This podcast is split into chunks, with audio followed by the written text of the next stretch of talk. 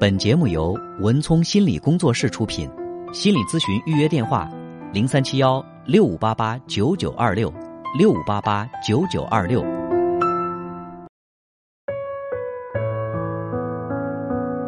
好，接下来进入我们今天的咨询师的故事。在节目进行的过程当中，从周一到周五晚上九点到十点，您可以拨打零三七幺六五八八九九八八参与节目咨询您的问题，也可以预约个案咨询零三七幺六五八八九九二六。有请我的搭档高翔。文聪好，听众朋友大家好，我们在这里将以咨询师的身份来跟大家讲述案例故事，同时我们会对来访者的个人信息予以保密处理。嗯，今天我想和大家分享的这个案例呢，是一位女性来访者，她的求助。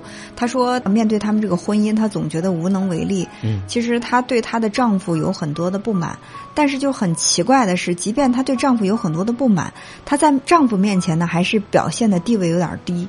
她不敢去抗拒她丈夫的一些行为，呃，甚至呢，会她对她丈夫莫名其妙的去讨好。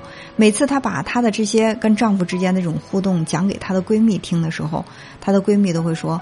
哎呀，我都不知道你怎么明明是一个这么成功的人，干嘛把自己活得这么窝囊？嗯，我就问她，我说，呃，你你跟你丈夫之间到底有些什么事儿会让你的闺蜜听起来都那么的吃惊啊？她说，其实吧，我是一个特别勤劳的女人，无论是在做事业，还是照顾老人，还是说照顾家庭，还是说培养孩子，我好像都是都是特别尽心尽责的。那么我老公呢？其实从我跟他结婚的时候，我就知道他是一个能力比较低的人。但是随着我现在事业发展的比较好，他慢慢的就可以不用工作了。即便是这样的一种状态，他要依靠我生活，但是他在家里边还还是很有地位，像大爷一样。他在家里边这个地位还比我高，他会对我呢随便的去发号指令，而我连反抗的力量都没有。嗯，所以说我身边的一些朋友。跟我的身边的闺蜜讲，她们都说：“哎呀，你要这个老公干嘛呀？你就算是找这么一个老公，你最起码也得让他伺候你，你不要去再像一个老妈子一样去伺候他。你把什么都做完了，嗯，那他从哪儿凭什么去享受你给他带来的这些福气啊？对，在外人看来，这是一个不平等、不平衡的这种关系哈。嗯一个有能力的又为家庭付出的一个女人，在家庭地位里边反而是。”更低的反而是更容易讨好另一半的，他们之间怎么会形成这样一种看起来是失衡的关系的？嗯，我觉得可能很多人也会一样感兴趣哈。嗯，我还是想从这个女士她的经历开始谈起。嗯，她是兄妹两人，她有一个哥哥，呃，那么家里边还是老生常谈吧，但她确实是客观存在的，就是有一些重男轻女，对哥哥会好一些，对她呢就相对来说会忽略一点。但是还好，就是还不至于说是表现的特别的明显。但是他哥哥学习成绩不好，就是高中毕业没上大学，就开始去帮助他爸爸妈妈经营他们家的这个生意。虽然生意不是很大，但是让一家人衣食无忧，生活的很好。所以说，父母对这个生意也看得很重。他哥哥呢，也就早早的接了班儿。而且从这个父母的言谈当中，他也能够感觉得到，其实爸妈只是想把这个生意将来就是让他哥哥继承。跟他好像没多大关系，他也就不去做这个念想。但是他学习成绩很好，后来呢就读了大学。那么他读大学期间，就经常会听到他爸爸说：“读那大学有什么用啊？你看你哥不上大学，不是一样帮我们分担？”帮我们来做生意，嗯，而你现在都这么大了，还要花我们的钱。上这个大学对这个孩子还是有很多不认同的哈。他爸爸呢会这样说，妈妈呢就会说：“哎呀，我这钱花了也是给别人花的，把你培养的再优秀能怎么样？你一结婚就成了别人家的人，嗯，就是去替别人家效力了。所以说，这个女孩在读大学期间，她说，虽然对于很多孩子来讲。”就是在大学期间由父母供养读大学是很理所当然的，但是他呢却就是感觉自己亏欠了家人好多似的，就是在这个家里面就会更加表现的不敢去多说话，嗯，去压抑自己，在家里边没地位。嗯，但是他因为上学比较刻苦，再加上性格也不是很外向，所以一直也都没有谈男朋友。偶尔有过一些跟他表示好感的男朋友，但是最终都没有发展成为这个恋爱关系，就是一些男孩在他身边。出现了又走了，但是没有深入的去进行这种真正的发展成为恋人。嗯，后来他就大学毕业以后，他在工作当中就认识了一个男的。那这个男的呢，就是有家庭的。按他的表达是他不喜欢这个男的，但是呢，这个男的又会偶尔呢会夸他两句，他又对于这个男人给他的这种赞美、赞美认同，他在心里边又会觉得有点迷恋吧，就是很想看到这个男人喜欢他的样子。他的说法是，可能是我也太少得到别人的关注和喜欢，偶尔有这么一个男人，不管他是真是假，但是他会说：“哎呀，我因为昨天晚上想你，我都睡不着了。”或者说：“哎呀，你真好看，我一见你我都觉得错不开眼了。”就这种。他说：“我知道，在别人看来这是很轻浮的话，就这种虚情假意的话，对于他来说其实也是非常受用。一方面在心里面觉得这个人是在虚情假意，另外一方面呢，又会暗自的有点喜欢他这么讲。这个关系呢，一直也就没有断。但是他明确的知道自己根本不喜欢这个男人，他们两个之间也不可能会怎么样。有一次他回家，他爸爸就说：‘哎呀，你这大学也上了，年龄也这么大了，都找不着个男人喜欢你吗？’”还不把自己嫁出去啊？就他爸爸说话一直以来就是这样的一种风格。这这些话语其实都是很伤人的哈，对，感觉。他就觉得哎呀，我被我爸爸说这世界上都没有一个男人喜欢我，他觉得很伤心，他就从这个家里离开。离开以后呢，就是那个已婚的男人就又联系他，然后他这个时候他就觉得我特别想牢牢的抓住一样东西，哪怕。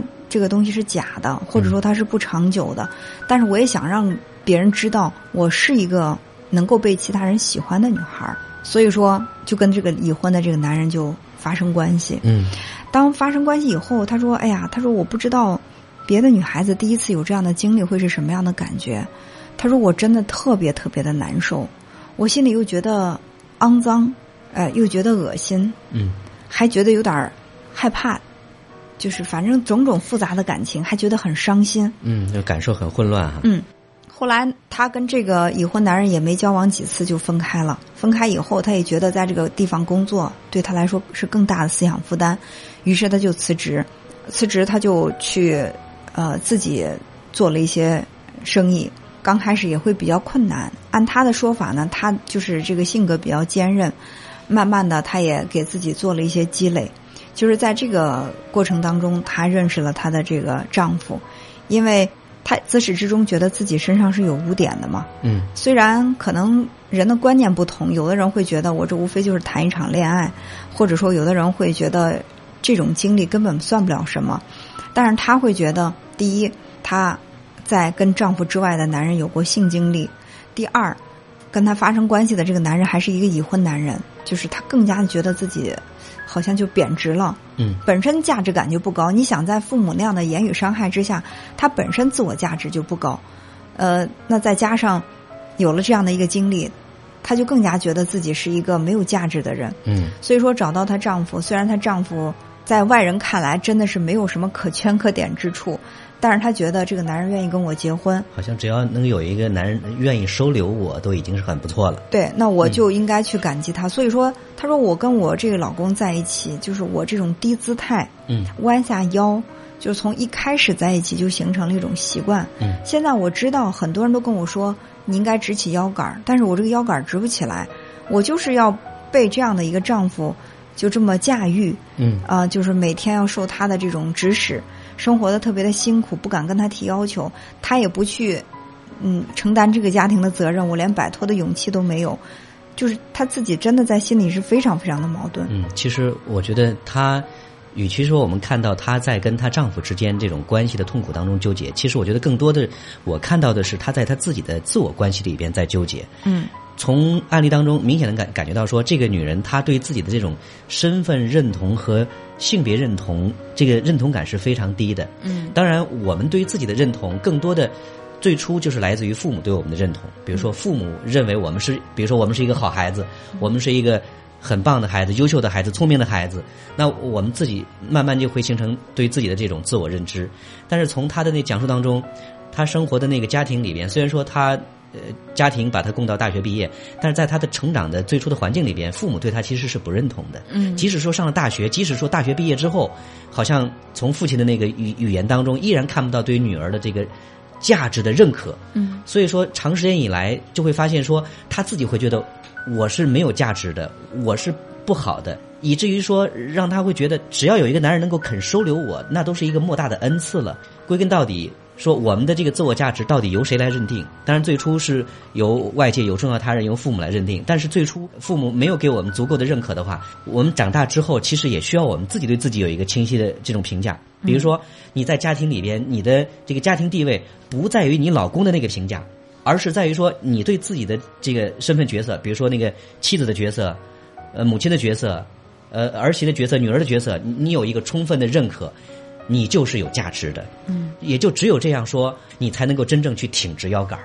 当然，他的这个观念也受到了很多家人的影响。比如说，他妈妈会说：“啊，我把你培养出来又怎样？你就会成了别人家的人。”是，或者说，爸爸会说：“哎，你看你哥大学都没上，人家都替我挣钱了，你现在读着大学。”你还在花我的钱？你看这里边满满的都是父母对孩子这种不认，甚至会说：“哎，你看你大学都毕业了，也没个男人喜欢你，自己都把自己嫁嫁不出去。”就这种贬损的话，对孩子的伤害是非常非常大的。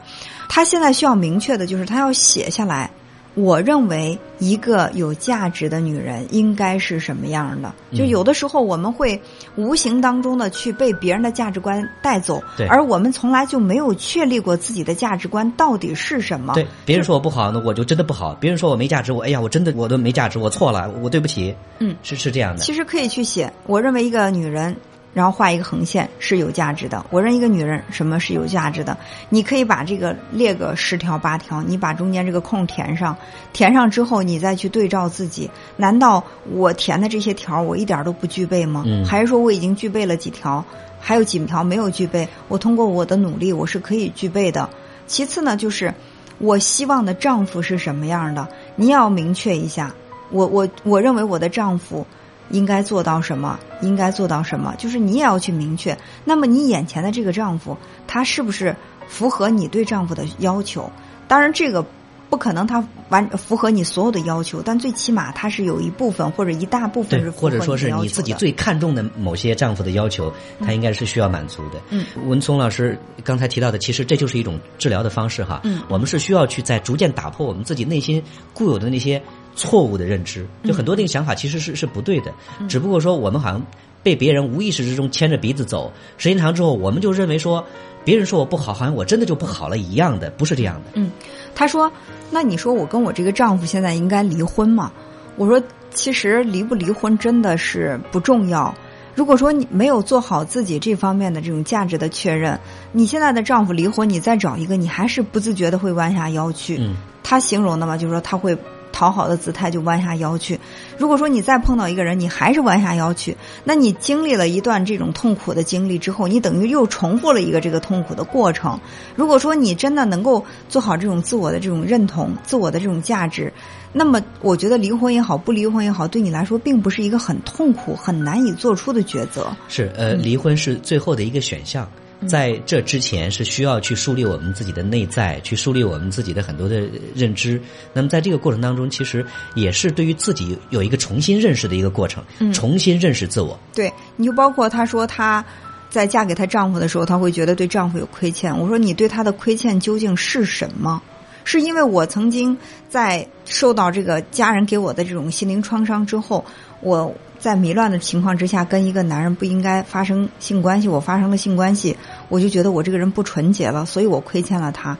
还是说，你就觉得你在人格上、在价值上就很低，他娶了你就等于说，人家是一块珍宝，然后跟你这块石头相配了，你觉得这个东西好像是你对他有所亏欠。这个亏欠到底是什么？就是这个可以和你前面所说的是可以相呼应的，就是你认为女人有价值是什么？另外呢，就是如果把自己从自己的角色当中跳出来，你看到的一个女孩子有跟你同样的经历，那么她现在她配不配去向她的老公要一个平等的对待？嗯，配不配去在这个婚姻生活当中追求该有的那份幸福？如果你要觉得那个女人她就不配。那你可能你就真的觉得自己不配。如果你跳脱之后，你觉得那她挺可怜的，那为什么你能够去可怜别人，却不能可怜自己？很多人都是这样的。就当我说，哎，我说，假如你碰到了一个人，他会是跟你有这样的经历，你会怎么样？说，哎，我觉得我特别的同情他。从旁观者来看，我们都看得清楚。好，我说那这个人他就是你呢？他说，那我就觉得我不配。嗯，就是我们总是能够去同情别人，但是我们却总是在苛待自己。这这也是双重标准哈。嗯，呃，其实我们很多来访者，我们会发现，其实他们都非常的善良，会压抑自己内心的需求，好像来去成全别人，去满足别人的需求，但是往往是忽略了自己，往往是把自己给遗忘掉了。所以说，其实我们在咨询的过程当中，也是在不断的让他们去。重拾自己的需要，去重视自己的需要。当你真正去尊重自己、去爱自己的时候，可能我们自己内心的那个、那个自我认知、内心的那个自信、那个自重，其实慢慢都会回来。好的，朋友们可以关注我们的微信公众号“文聪心理工作室”，文化的文，聪明的聪，文聪心理工作室，关注更多内容。本节目由文聪心理工作室出品，心理咨询预约电话：零三七幺六五八八九九二六。六五八八九九二六。